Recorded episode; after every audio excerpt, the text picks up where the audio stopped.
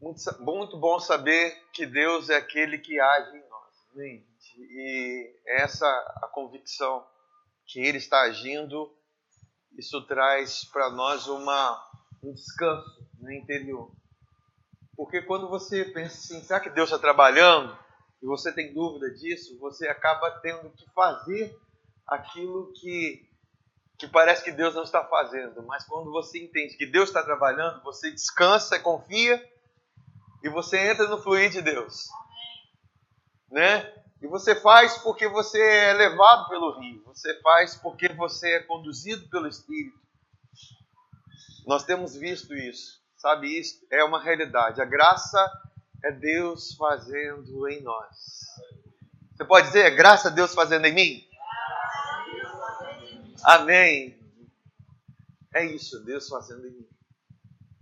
Sabe, ninguém pode santificar a não ser pela graça. Ninguém pode fazer nada a não ser pela graça. É algo muito maravilhoso para nós a graça e, e nem sempre nós estamos abertos para a graça. Né? A verdade é essa. Nem sempre nós estamos é, sensíveis à graça. Porque a graça, de certa forma, é o próprio Espírito de Deus, o Espírito da graça. É um Espírito. Então, são coisas que se discernem espiritualmente.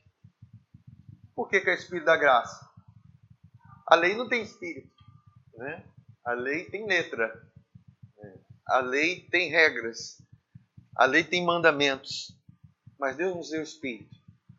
E é por meio do Espírito nós temos muito mais que um mandamento, nós temos uma vida. Temos muito mais do que coisas fazer, nós temos um, uma vida para ser para que essa vida flua através de nós. Ninguém está se esforçando aí para viver, né? É, até para respirar está sendo uma coisa muito muito normal e natural, né? Você não sente esforço para, é, a não ser né, as pessoas que pegaram Covid né, e tiveram aqueles problemas respiratórios, aquelas coisas todas, mas naturalmente, naturalmente falando, nós não fazemos esforço para respirar. Por quê? É Deus nos dando oxigênio. É Deus suprindo oxigênio para nós. Agora, a vida de Deus é dessa forma, espiritualmente falando. Parte de uma crença parte de, de vo, você crer numa verdade. Né? A verdade é que essa vida ela é provida por causa de Jesus. É provida por causa da cruz. É provida porque o nosso velho homem foi com ele crucificado. É provida porque um preço foi pago para você ter essa vida, para nós termos essa vida. Sabe? E, e nós precisamos desejar isso desejar, ter o desejo de viver não a vida natural, não a vida do homem, mas a vida de Deus. Sabe, ninguém escolheu a família que nasceu. E geralmente as nossas famílias, todas as famílias, têm problemas, têm marcas, têm traumas, têm situações por mais que você ame sua família, você não pode dizer que ela, que ela seja perfeita. E tem situações que às vezes até a nossa própria vinda não foi bem-vinda. né? É, né? A gente conhece casos. Por exemplo, eu não fui esperado. Né? A minha mãe teve depressão pós-parto. É, por quê? Não, é algo não esperado, é algo que acontece na, na história do homem mas nós fomos esperados por Deus. Deus desejou a nossa vida. Deus desejou, Ele teve prazer em nós. Sabe, é, é esse desejo que nós precisamos ter de, sentir o prazer de Deus por nós. Sabe, Deus nos amando primeiro, o amor de Deus primeiro não se revelou quando você nasceu de novo, mas quando, é, antes da fundação do mundo, Deus já te amou, Ele já te escolheu, ele já te viu, ele já te desejou. Sabe, isso é difícil a gente compreender naturalmente, sabe? Você falar para as pessoas, Jesus te ama, fica muito vago. Mas quando o Espírito Santo dentro de você fala, Eu te amo. né? É, as pessoas né, perguntam né, e são estimuladas. É, você já falou para Deus que, que ama Ele? Você já falou para Deus que você o ama? Eu falo o seguinte: você já ouviu Deus falar que Ele te ama hoje? Entende? É diferente. Porque a nossa vida é movida pelo amor dele. É quem Ele é. Sabe? E quando nós e quando nós vamos aprendendo a receber esse amor, muitas coisas, muitas áreas das nossas vidas são corrigidas. E na verdade, quando eu falo correção, eu falo correção na alma, porque o nosso espírito ele é perfeito. A correção se dá no nosso entendimento, a correção se dá na nossa mentalidade, na forma de nós crermos, e isso vai envolver nossos sentimentos, porque nós precisamos enxergar a nossa vida em três dimensões. Eu já falei isso para vocês dimensão espiritual. É a dimensão de Deus. É a dimensão onde é, você precisa conhecer a vontade de Deus.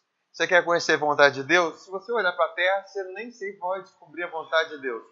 Mas se você olhar para o céu e ver a realidade, o ambiente celestial, você vai descobrir essa é a vontade de Deus. Diz que Jesus orou, Pai, seja feita a sua vontade, assim na terra como no céu. Então, a vontade celestial, a vontade do céu, ela precisa ser é, manifesta, ela precisa ser desejada, almejada. Foi assim que Jesus orou: seja feita a sua vontade. Senhor, que o céu, que o céu seja a minha realidade. Que o céu seja a minha expressão. Que o céu seja o meu ambiente. Que o céu seja a minha natureza. E quando eu falo seja, eu estou falando de uma coisa que já é, entende? Quando nós nascemos em Cristo, isso já é realidade. Apóstolo Paulo, ele fala assim: se vocês ressuscitaram com Cristo, vamos abrir lá em Colossenses. Eu vim aqui hoje na dependência, como sempre, do Espírito Santo e ele está me conduzindo por essa via e eu vou obedecê-lo.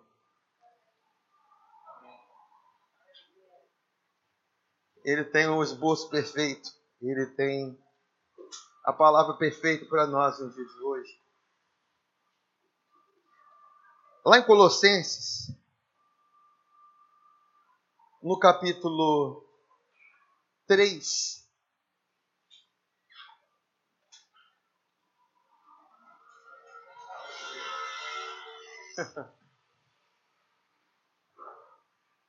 Tem uma coisa no português, eu já falei para vocês, mas volto a falar, que é sempre bom a gente aprender um pouquinho.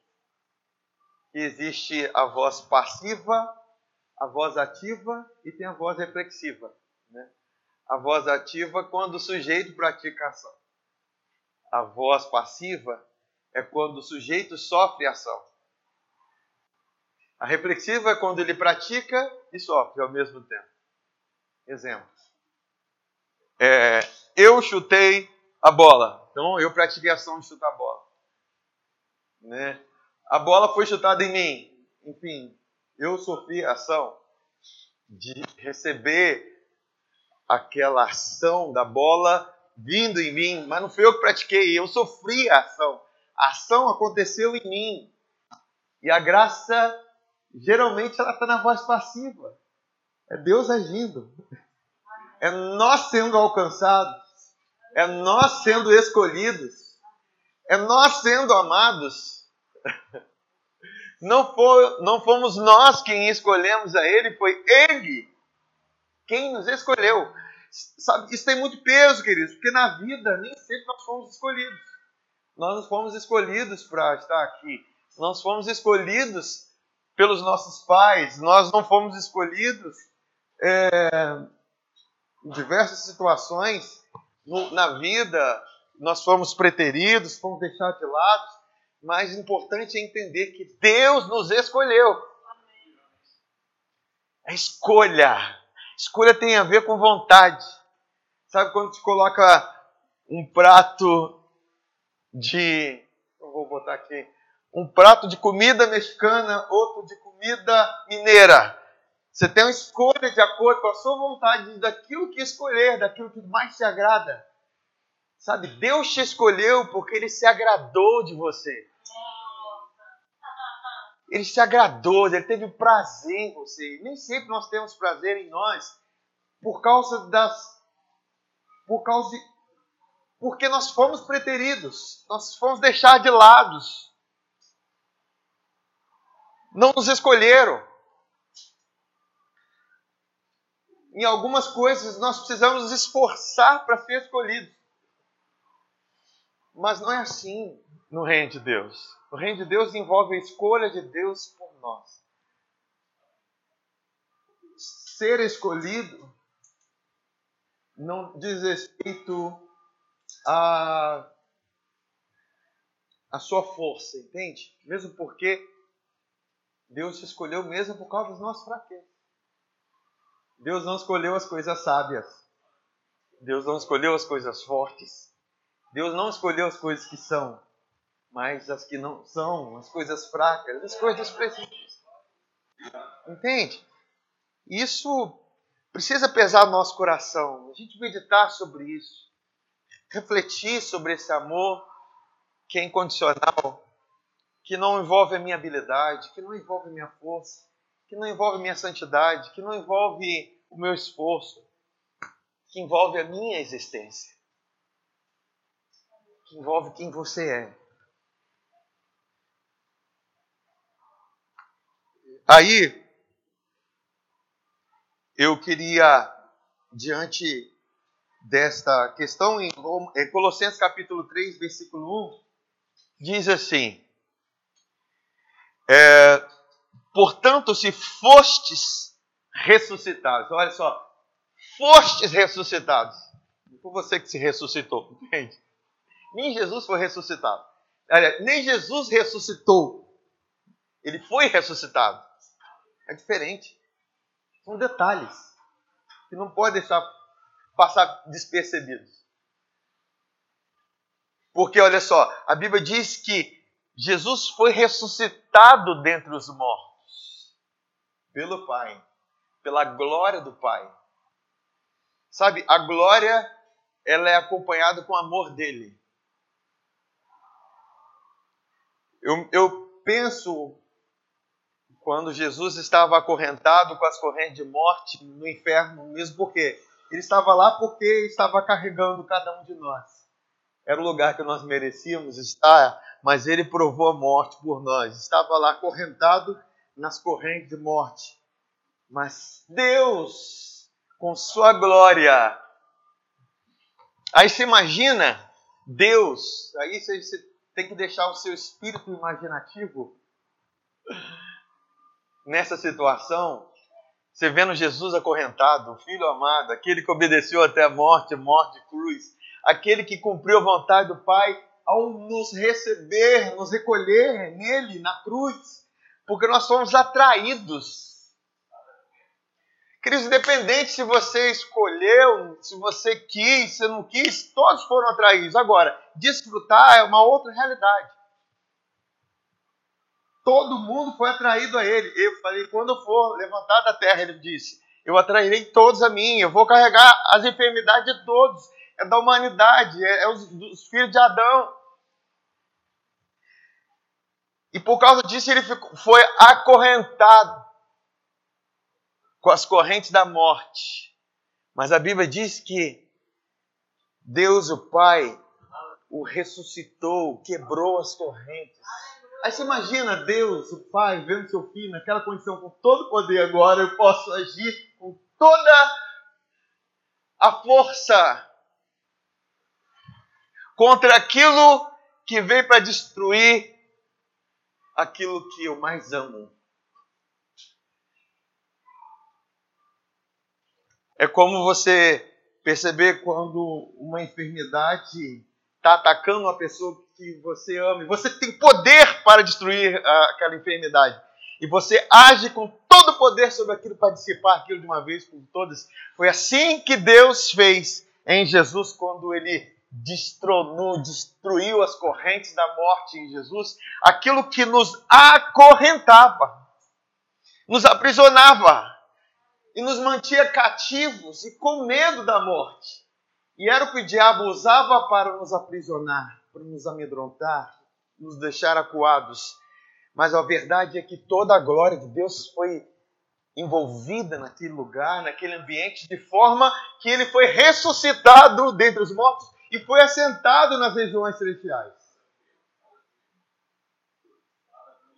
Mas aquele que se uniu a nós na sua morte, nós também nos unimos a ele na sua ressurreição. Por isso que o nosso andar é o andar de fé naquilo que ele fez. E é uma oração que o apóstolo Paulo faz é que o Espírito de sabedoria e revelação para conhecer a, é, a, a, a, grandeza do seu poder para conosco. O mesmo poder que operou em Jesus, ressuscitando ele dentre os mortos. Então, todo o poder que foi é, operado e que foi que agiu em Jesus, ressuscitando ele dos mortos, ele está disponível para nós hoje. E é por isso que a enfermidade vai perder a sua força. Ele, ela perde a sua força contra as nossas vidas. Tudo aquilo que é do pecado, da morte, perde as suas forças em nossas vidas por causa desse poder que em nós opera. Amém, gente? Então nós precisamos ter essa consciência. Lógico, a nossa vida é pela fé. Eu vou ouvindo a respeito disso e vou pensando: peraí, o pecado não tem domínio sobre minha vida, porque eu não estou debaixo da lei, mas da graça. A lei me, me colocou numa condição de morte por causa do pecado. Porque onde não há lei, não há pecado. Mas em Cristo agora eu estou debaixo da graça e esse poder que ressuscitou Jesus dentre os mortos, me dá condição de viver um estilo de vida glorioso. Um estilo de vida celestial. Um estilo de vida que glorifica a Deus. Uma vida digna do Evangelho. Aí o apóstolo Paulo fala assim: olha, se vocês fossem, se fossem ressuscitados, quantos foram ressuscitados? Digo amém. Amém.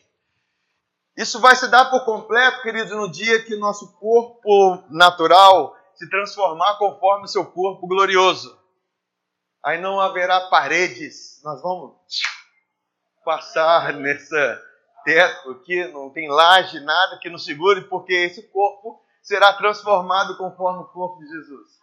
E nós vamos encontrar com ele nas nuvens, essa nossa bendita esperança, a esperança da igreja. Aí ele fala assim: olha, se vocês forem então, e vocês crerem, creram nisso, busquem as coisas lá do alto. Você entende que você só busca aquilo que tem valor? Você só busca aquilo que é precioso para você? Sabe, é, isso envolve muito uma consciência e no seu coração uma, uma consciência daquilo que você considera, que você considera muito importante para você. Isso é uma obra do Espírito Santo em nós.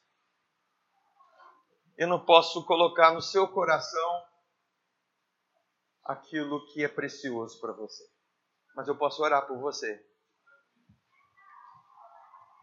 A oração é que Deus nos dê é, o mesmo espírito de sabedoria e revelação para compreender a esperança da glória, para eu ser iluminado, para compreender a herança dos santos, da sua riqueza na glória. Qual é a riqueza, a grande riqueza da glória que é Cristo em nós? Eu, eu penso que nós deveríamos concentrar muito a nossa vida nisso, porque foi algo que Deus fez. Foi Deus que nos escolheu, foi da vontade dele, foi iniciativa dele nos unir aqui a Cristo. E nós estamos em Cristo porque Deus nos mantém nesse lugar. Você e ele, um, nada pode separar. Aí ele fala assim: então busca as coisas lá do alto. Buscar as coisas do alto. Buscai as coisas do alto. Onde Cristo vive, assentado à direita de Deus. Pensai nas coisas lá do alto. Porque uma vez que você busca, você fica pensando naquilo. E essa. Isso que eu oro. Espírito Santo, nos dê essa, essa vontade de buscar as coisas do alto. Nos dê esse prazer de buscar as coisas do alto. Nos dê esse prazer de meditar na tua palavra, de nos enraizar nela, de ter relacionamento com Jesus, de ter relacionamento com o Espírito Santo, de buscarmos realidade e cumprir o propósito daquilo que nós somos criados. Nos dê esse, essa vontade. Eu entendo que a vontade é muito do que você experimenta. Uma vez que você vai experimentando a realidade do caráter de Deus e, e vendo como que Ele é bom, provar e ver de que Ele é bom. E você vai provando que é bom. Sabe quando você vai provando que é bom? Você não vai querendo se desgrudar daquilo que é bom. Você quer mais. Quando você vai comendo, volta para comida. você vai comendo algo que é bom e de repente você fala: Nossa, que bom isso aqui. Eu quero aprender mais sobre. Eu quero aprender a fazer essa comida. É? Viajou, né? Eu quero aprender mais. Eu quero mais. Será que posso acrescentar mais algum tempero nisso e descobrir, desfrutar mais disso, sabe? Eu creio que Deus é assim. Nós vamos descobrindo mais dele, o seu amor por nós, da realidade de quem ele é, da sua obra perfeita na cruz, e mais nós vamos sendo atraídos. É uma atração, queridos. Conhecer Jesus, a pessoa dele, é, é você ser atraído por ele. Ser atraído pela verdade de quem ele é. Aí ele fala: pensai nas coisas lá do alto, não nas que são daqui da terra, porque as coisas da terra vão concorrer com as coisas do alto. É uma concorrência. E nós sabemos que príncipe desse mundo vai querer te atrair sempre para as coisas da terra. Mas nós precisamos ter uma consciência que nós que ressuscitamos com Cristo, nós não somos mais da terra, queridos. Nós somos celestiais. Será que você pode dizer? Eu sou celestial. Eu sou celestial. Aleluia.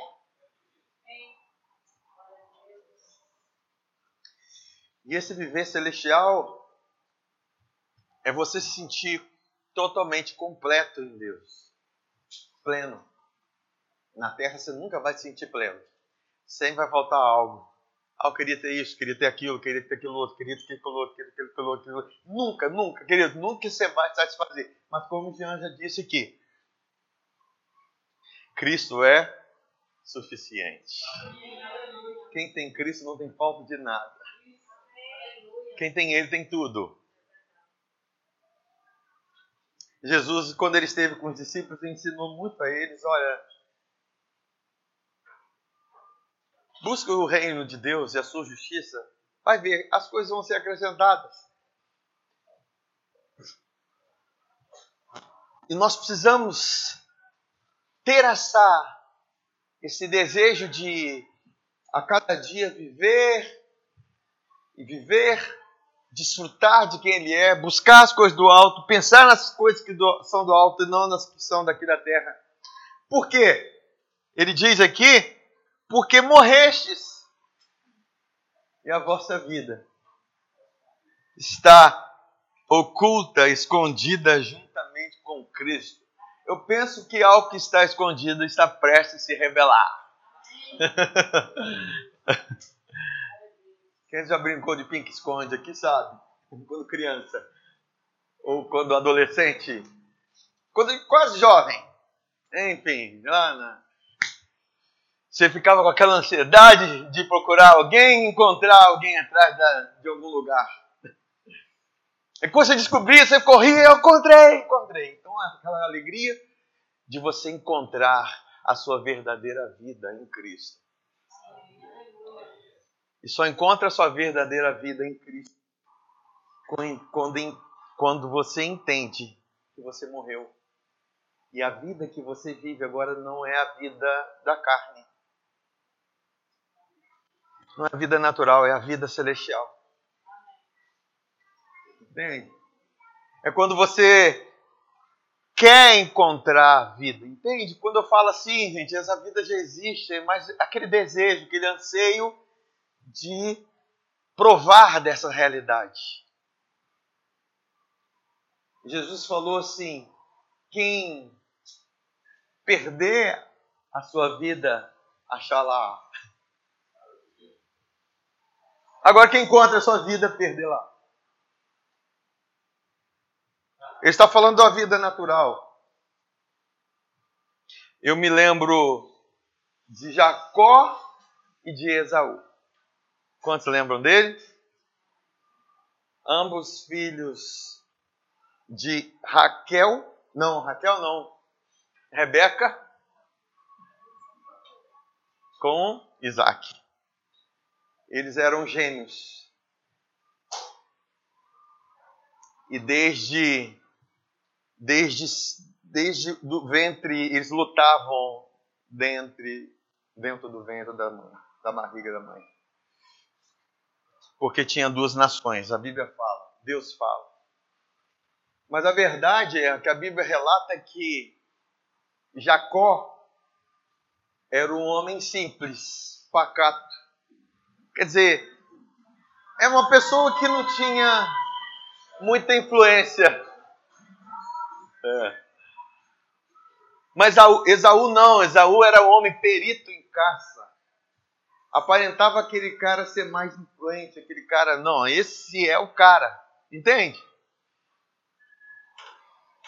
Mas Esaú foi aquele que veio primeiro e tinha direito de primogenitura, de carregar o nome da família, de liderar a família, de carregar, de, de dar seguimento a, ao nome da família, a linhagem, aquela coisa toda, aquele status da bênção do primogênito.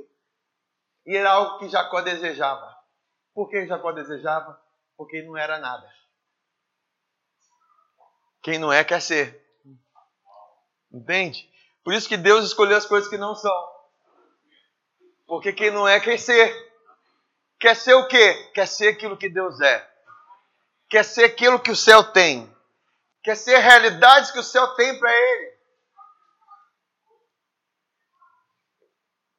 E nós sabemos que, chegando da caça, Esaú chegou com muita fome e Jacó estava lá preparando já um, uma sopa que os nordestinos chamam de guisado também. É guisado, eu aprendi. aprendi com eles. é um guisado, um guisado. E estava preparando um guisado que é uma sopa de lentilha. E Esaú foi muito atraído por aquilo, porque ele era muito atraído pelas coisas da terra.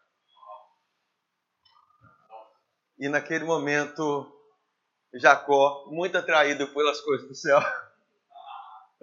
E fala: Me vem seu direito de primogenitura que eu te dou uma sopa, um prato de sopa. E Esaú falou: De que mais vale isso? O que eu sou já é suficiente. Né? O que eu sou já é suficiente. As minhas habilidades já falam por mim. Eu não preciso de nada celestial. O que eu tenho está na terra. A minha caixa está aqui. Seja feito assim. Enfim, nós conhecemos todo o, o desenrolar dessa história, desse, dessa situação dos dois, quando eles crescem e chega o momento da bênção. Isaac já estava para abençoar, o pai deles estava para abençoar o primogênito.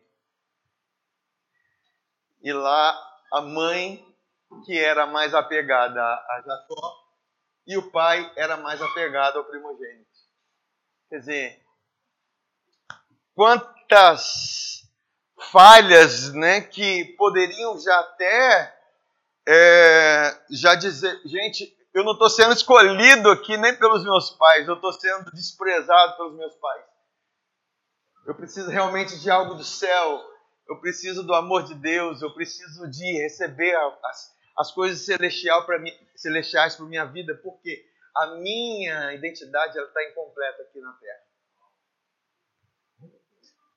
Enfim, eles enganaram, acabou que Jacó recebeu a benção no lugar de Esaú, apesar de já ter sido vendida, mas não foi o jeito que Deus preparou. Enfim, passaram-se sete anos que é, Jacó foge de Esaú, ficam sete anos na casa de Labão, seu tio, trabalhando por, por, por Raquel, enfim, pela, pela, pela sua é, amada e de repente Labão engana, ele dá a Lia, depois trabalhando mais sete anos, vem Raquel e vem toda aquela situação, até que chega um momento importante na vida de Jacó, e eu queria abrir com vocês lá nessa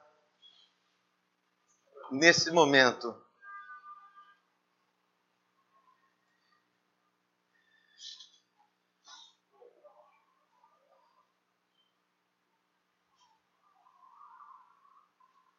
Lá em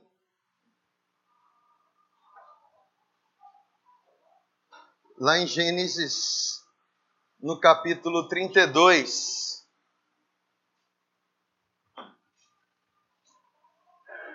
Jacó ainda era Jacó. Gênesis 32, versículo 24. Jacó está saindo da casa de Labão, onde ele trabalhou por Lia e por Raquel. Na verdade, ele queria trabalhar só por uma, teve que trabalhar pelas duas. E ele estava voltando para casa do seu pai para se deparar com seu irmão Esaú. Esaú, apesar de ter desprezado sua bênção, o que, que aconteceu? Esaú ficou com muita raiva de Jacó, queria matá-lo e viveu a sua vida com essa sede de vingança. Até que chegou o momento de Jacó voltar para casa do seu pai e encontrar com Esaú. Mas tem um encontro muito importante que nós conhecemos lá no Val de Jaboque. Lá em Gênesis 32, 24, diz assim: Ficando ele só, e lutava com ele um homem até o romper do dia.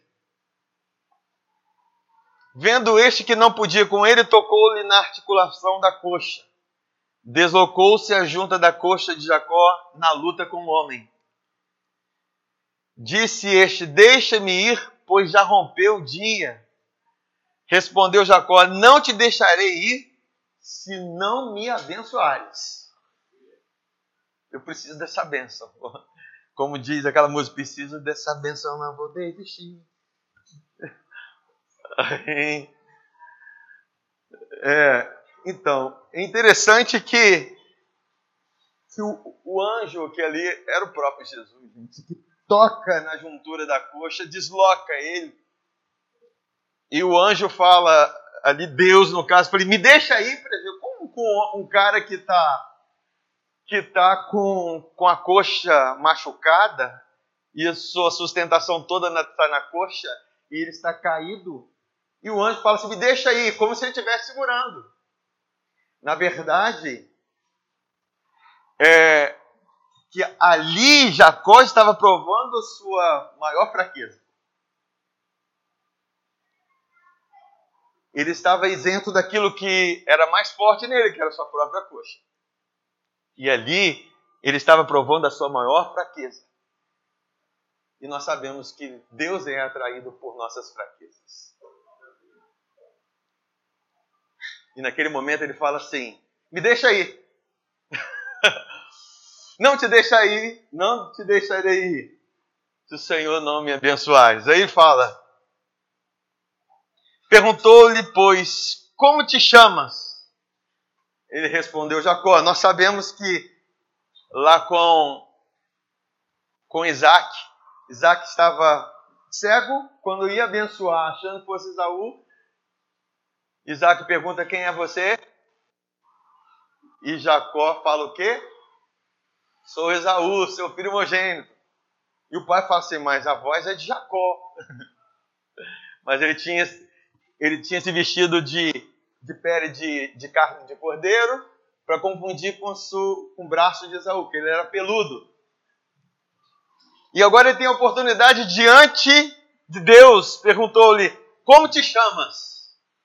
Que a hora da bênção chegou. Ele respondeu Jacó. Então disse: Já não te chamarás Jacó, e sim Israel, pois como príncipe lutaste com Deus e com os homens e prevaleceste. Tornou por Jacó, diz Rod, como te chamas? Respondeu ele, porque perguntas pelo meu nome? E o abençoou ali. Aquele lugar chamou a, aquele lugar chamou Jacó Peniel, porque disse: Vi a Deus face a face e a minha vida foi salva. Foi salva pelo quê? O que correspondeu à bênção? Correspondeu uma identidade.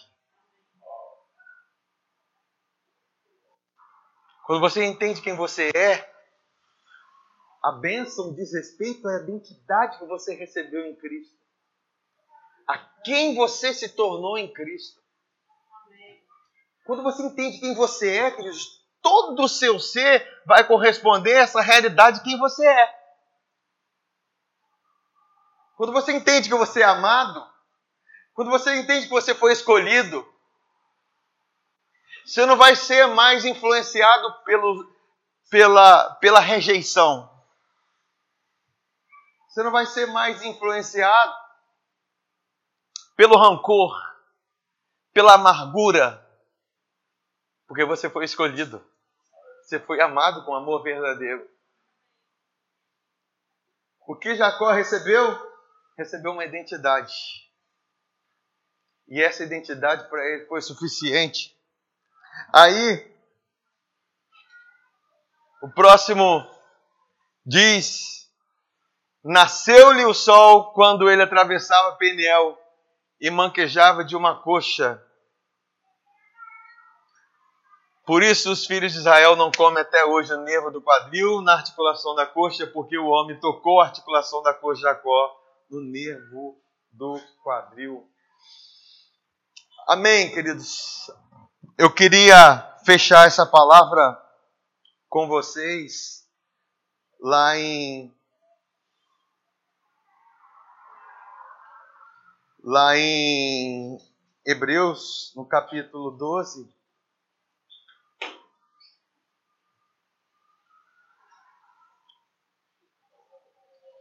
Aleluia.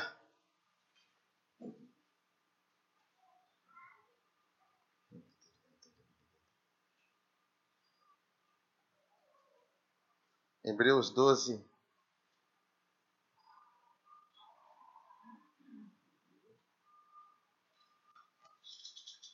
Versículo 14 em diante.